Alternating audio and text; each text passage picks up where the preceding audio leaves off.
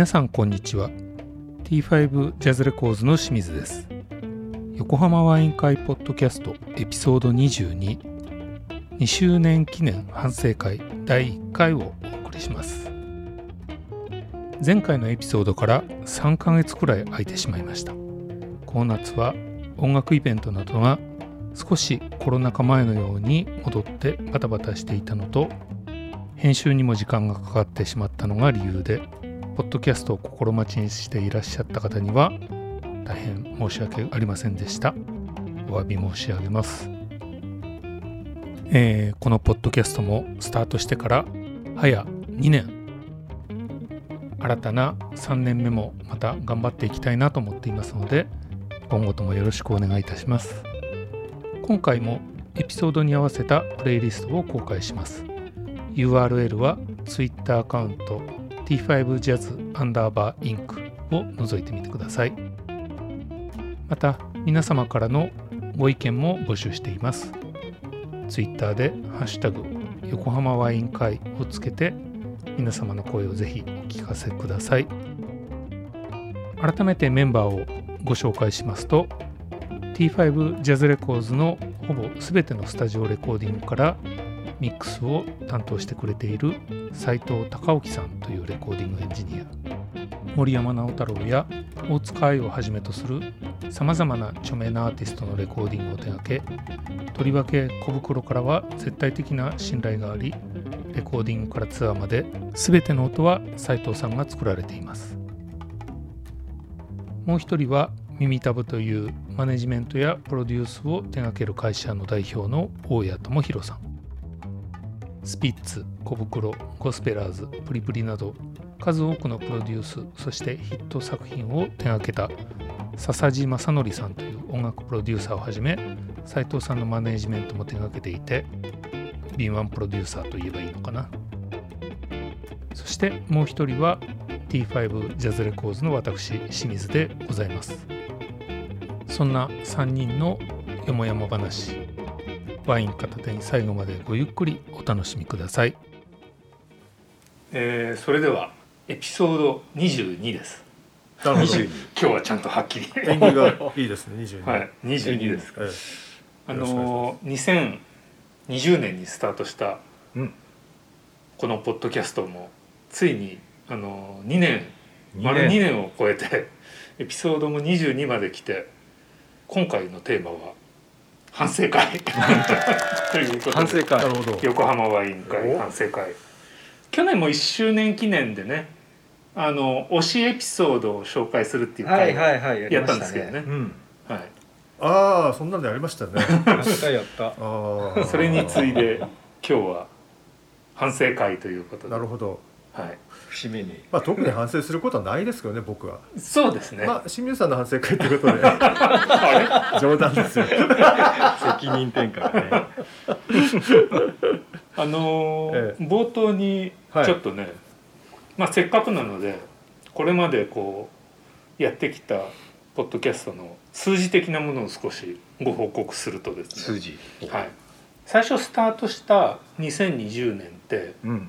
トータルで2000数百回ぐらいだったんですよ。再生回数。トトはいータルっていうのははい。1年んトータルは？2020年のトータルですね。はい。で次の2021年の6月末まあちょうど1年ぐらいのところで1回数字取ったんですけど、その時はねもう8,000超えてたああんですよ。そうなんですか。へで今回ちょうど2年経ってうん見たらなんともう2万。なるほえそどんなに。倍増。あらら。倍々で一応増えてることは増えてます、やっぱりあれですかね。まあ、コロ2万っていう数字をどう見るかっていうのはコロナ禍の影響で暇な人が増えてるんですかね。困った社会情勢ですね。フォロワーもね、うん。1,000人ぐらいいらっしゃるんですよ。ああそう。寂しい人が増えてるんですねこのコロナ禍で。困ったなもう本当に。ありがたい方じゃないですかああね本当に上ユ山ニークユーザーだともっとね すごい数いるんですよ。え？えユニークユーザーだと。ユニークユーザーって何ですか？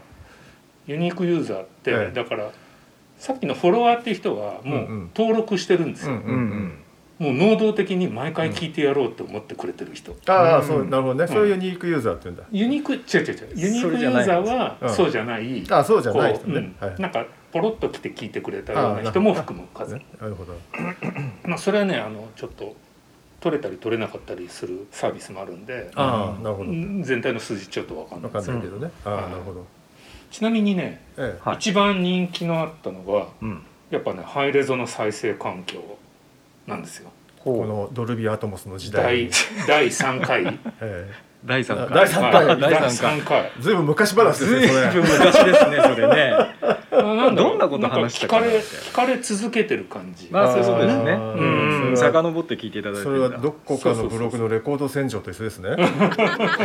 そうですやっぱりね根強い人気があるんですね。そうじゃないですかそねハイレゾ再生か、うん。あとね軒並みゲスト会は結構人気があるんですよね、うん。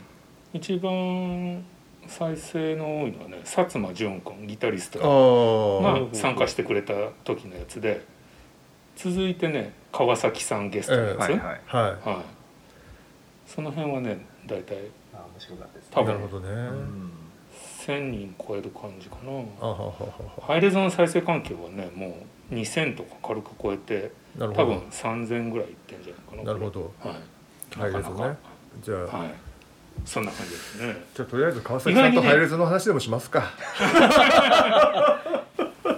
で興味あるかもしれもう一ないですね。もう一回あそうか。川川崎さんはそうか。ア川崎さん。ナログにどっちかというとこう否定的そうな感じだアナログったんですね。そうバイナル否定派だったからあそうそうですね。と実にマッチングがいいんじゃないですか？ああなるほどね、ええ。ああそうかもしれない。ですね。ええ、僕はあのたまたまですけどワイシタティーローさんっていう人のボボットで ダメでしダメか。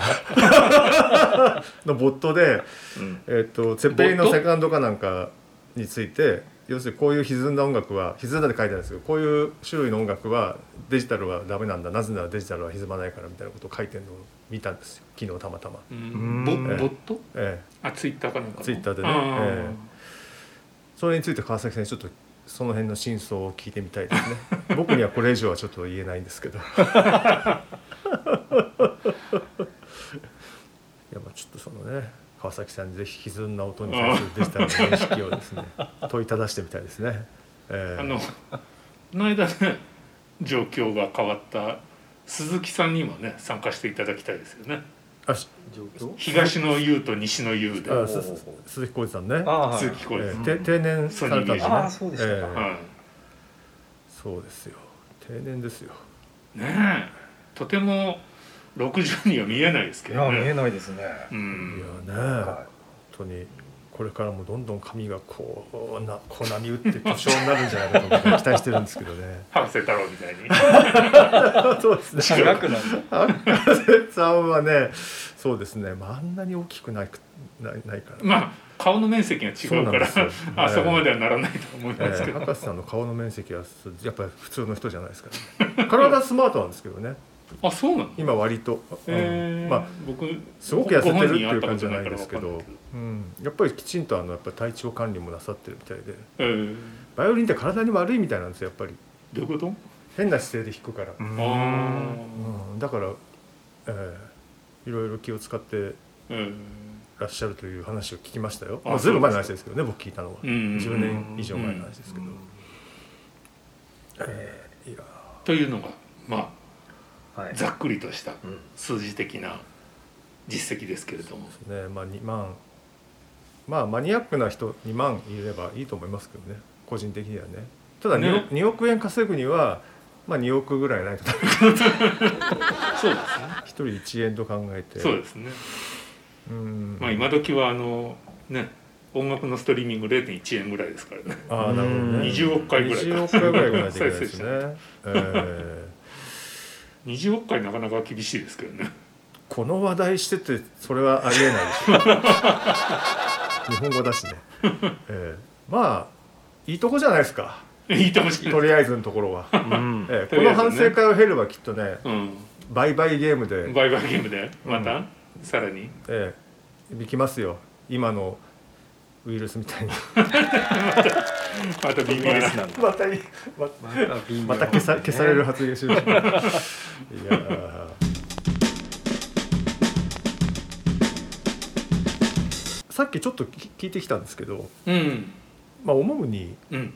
若干ちょっと最近はうん。えっ、とちょっとあの一般的っていうか音音楽ライター的な感じになってきちゃったかなとはちょっと思いましたけど、えーね。平たい話をするようになってきちゃったんで。そうですね。もうちょっと僕の友達が初めて聞いた時に「わけわからんかった」って言ってたようなこのわけわからない感っていうのがねちょっと減ってきたかなって感じがしますよね。深さが足んないっていうの。薄く広がりすぎたかなっていう。う、ん。うん、ちょっと。とんがった感じが欲しいって感じ？うん、あれをとんがってると表していいのがちょっと謎なんですけど もうちょっとう内輪的な話でもいいのかなとはちょっと思いましたけどね。業界的な話ってですか？うん。あ捉え方がねちょっと、あなるほどうん、もうちょっと特殊だ方が面白いかなって。まあでも、ね俺がだけ。完全な内輪受けもねそれはそれでうん。ちょっとあれですからね。みんなが聞いて面白い裏話的なものだったらすごく。そうですね。まああと裏話だけじゃなくてこうねみんなが知ってためになる的な。ただねそういう話だと他でも聞けるんだよね。でしかも、僕これ言うとあんまりあのちょっと自虐的になるんだけどそれをきちんと解説してる YouTube とかの方がよっぽどよくわかる まあ映像があった方がね、うん。そりゃそうですよね。それだとねやっぱしいまいちだったかなって思う瞬間が割となきにしもあらずでしたかね、うん。だからまあ都市伝説の時にやったあのごご飯炊く話とかはやっぱ YouTube の方が分かりやすいじゃないですか。まあまああ、あれを話題にすそうですね。るのはいいと思うんですけど、うん。若干一般的になるとそりゃピーター・ B さんの方が信用あるよねとか いろいろあるわけじゃないですか。もうちょっと切り口的にこう職業チックになってもよかったかなっていうのが最近のことですね。まあむかスタートはね割とそんな感じなんですよ。そんな感じでしたよね、うん。最初の方スタジオでこんなことが起こってるとか、うんうんスタジオの人はこう思ってるんだけど、ん一般的にはこうって全然ずれてるよねとか割とそういう切り口が多かったんだけど、うん。結構話しててもね伝わるかなみたいな感じありましたからねこれわかんないんじゃないみたいなこと言いながらやってた部分があるんだけど今割合といちょっとその辺がなだらかに広くなってきたなっていうね感じが若干するんで、もうちょっとこう元に戻してもいいかなとは思うんですけど、うんうん。まあ戻せるかどうかっていうのはちょっとあ 話がそこはちょっとまた話がねあ結構掘り下げて話しちゃったのかもしれないからねもあうある種、うん、そんなにほらネタが転がってるわけじゃないじゃないですか別まあにネタ,、そうネタ作りで仕事してるわけじゃないんで、そうだかですねらそこがちょっとねなかなか難しいかなと思うんだけどもうちょっと、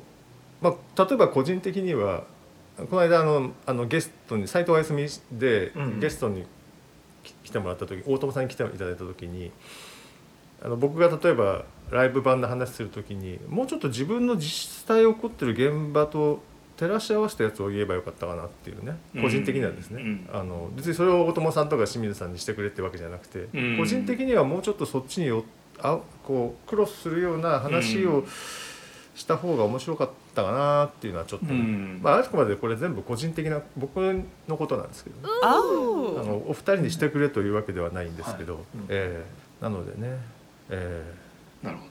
斉藤さんはどうですか？いやでもそう思いますね。なんかね。そう話を聞くと そうかなみたいな。うん。なんか平たいっちゃ平たいですよね今ね。えうん、今ちょっと平たいかなと思うんだよね、うん。ええ。だからただあのそのネタがねその何枯渇するんじゃないかって思うんですけど、うん。でも結局はでもそのなんだろう生きててその時代その時代でその同じネタで我々が思うことってそう変化していくわけじゃないですか。ちだから定期的にねなんか掘り返してもいいのかななんて。あそれは思いますね、うん。だって2年前とね今とだそうなんですよ。たった2年でもだいぶ違う感じしますもんね、うん。そうですね。いろいろね。メディアもねどんどん変わってきますしね。そうですね。そうねイマーシブオーディオなんかもね、うんうん。うんまあ、要するに2000年の2000年あの時も本当はもう世界的には7.1チャンネルなんだけどまあ日本は5.1チャンネルだけどうん。と今のイマーシブオーディオと全く考え方が変わってきてるんでね。そうですね。うん。うん本当に違ってるよね。まあだからそういう話とはいえうん。じゃあ音楽的にはどうなのよとかいうところはあんまり変わってなかったりなんかしてね、音楽に必要なのか Oh. どうやって作るのかとかいうのは。そうねあんまり課題は変わってなかったりはするんだけど、まあそこは極端な話1970年代から変わってないですからね。そうですね。ソニーが4チャンネルってやってた頃とね。そうですね。ただドルビーが出てきて椅子をいじって立体チャンネルっていうやつと、うそう2000再年に現性は全然違います2000よね。年に入った5.1チャンネルはちょっと違うんですけど、うん。今のオブジェクトってやつも全然違うし、ね、今のオブジェクトは全く違ってくるしね、だから、まあ、そういう技術的な変化もあるんでうん。ただ常に変わらないのは今までライブとかじゃなくてねそのスタジオ版みたいなもので今まで2ちゃんで聴いてきたようなアレンジでいいのかとかそうね。そこがいつでもつきまとうね。いつでもつきまとえますよね、実際のところそのものすごいダビング例えばまあそんなにいっぱいダビングしないかスティーリーダンみたいなやつ聞いて確かにまあなんとか面白いっちゃ面白いけど、ギターを12本重ねてあるやつみたいなものがいきなり振られてもあんまり面白くなかったり。そうねだからそういう問題はずっとつきまとってるんだけどそれに対してはあんまり改善点は見られないかなみたいな。うん。改善点って言っちゃいけないんだよな。なんかそういうのが出てきてないなとか、まあ、確かにそういうね一個のこと捕まえてもねうん。時代で変わってくるんでね。うん。やっぱりね今このイマーシブ報道時代にモノラルをやるっていうのはどうかとかね。そんな話題しても面白くないだろうな。そうですね。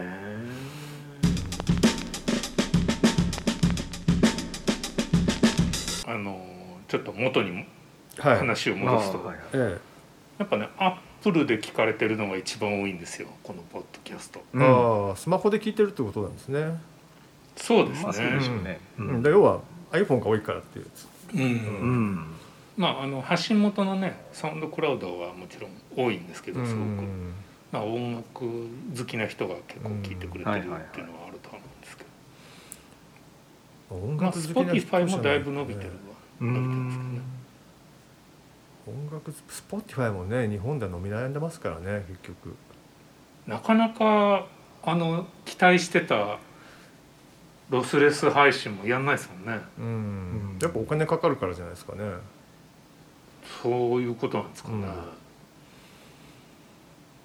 やっぱり今よく言われてる、ま、やあの分配のことよく言われてるじゃないですか、うん。あれで比率をうんもっと下げろ、でもできない。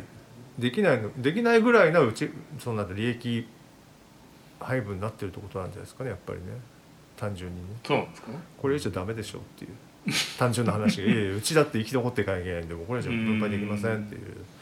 まあただね分配のやり方をもうちょっと考えるのは必要だみたいなのもありましたよね、例えばこうねいつもこうコルトレーンしか聞いてない人がうん。コルトレーンばっかり1万回聞いてでもその1万回が他のアーティストと全部鳴らされて分配されるのはおかしいんじゃないかって、それはやっぱりコルトレーンに分配すべきっていうのね。ああ、まあ今だとね完全にその世界になっちゃってますから、うん。はっきり言ってマイナージャンルが生き残らないですね。たね、ええ。全体にね、あと日本の音楽が生き残らないですね。うん。日本語圏しか行かないんで。まあ日本、うん。まあそこ言い切れないけどでもとはいえかなり厳しいと思いますよね。あとちょっとそれに近い話でそういえばこの間ねあのインディーズのレコ協みたいな組織はい。の講座があって著作権講座、ちらっとこうなんだろう。まあ僕も久々に著作権講座聞いてみようと思って顔出して聞いてたんですけど、ねそこでこう前から僕もちょっと疑問に思ってることがあったんで二次使用量の分配の計算方式。二次使用量の分配の決まりに関して言うとデジタルだけのリリースっていうのも対象になるってはっきり書いてあるんですよ。うんうんなんだけどうん。現実からするとうん。全くそれは考慮されていませんみたいな回あそうなんだ。答でだからその質問したのはちょっとこう若いこれからねインディーズレベルやろうっていうやつで、うん。まだ今ストリーミングしかやってないんですけどうん。その場合は分配は受けられないってことですか、うん。質問したらうん。その団体の代表のあの、うん。社長なんですけど。うん全くどうにもなってません。すごいはっきり答えて。もうすごいこう質問した人ショック受けてて。もう完全に CD の売り上げとアナログの売り上げカセットの売り上げうん。フィジカルの売り上げの比率だけです。ね。でじゃあ今後そのどうにかなるっていう見込みはありますかって言ったらまあ一応そういうのはもうそのレコ機を含めてうん。全体で認識としてはあるからうん。なんとか改善しようっていうふうには動いてることは動いてるけどうん。まだちょっといつっていうのは分からない。でもその見込みというかその予測としてどう思いますかって言ったら3年以内はっきり言ってます、あああそう3年以内には解決するんじゃないか。うん。まあ3年以内だったらそんな悪くないか悪くないですね。ううんんもう今やねデジタルでしかやってないの結構多いですからね。そうですよね。まあ特に若者は多いでしょそううね。そうそうそうえーだって対象者が CD プレイヤー持ってない人。そうそうそうそう。うん。そんな中でねフィジカルの売り上げだけで分配するっていうのは。これはね何のこっちゃって感じですよね。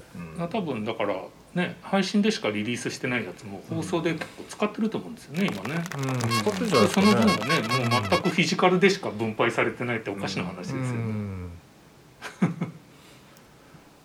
ま あえーそうなんだ。って僕もねちょっとそれは。あそうなんだ。なるほどね。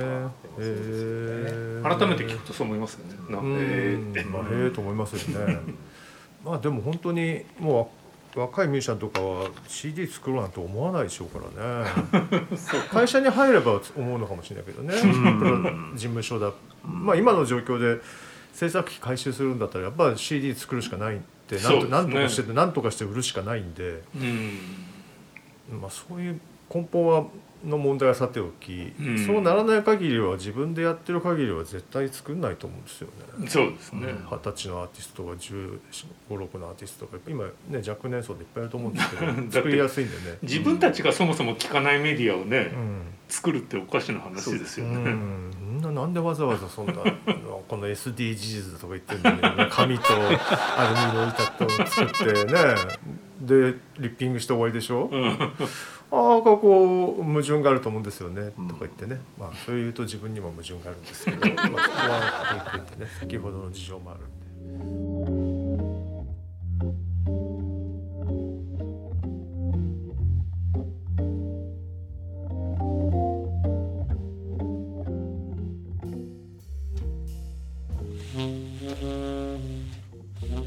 皆様お楽しみいただけましたでしょうか？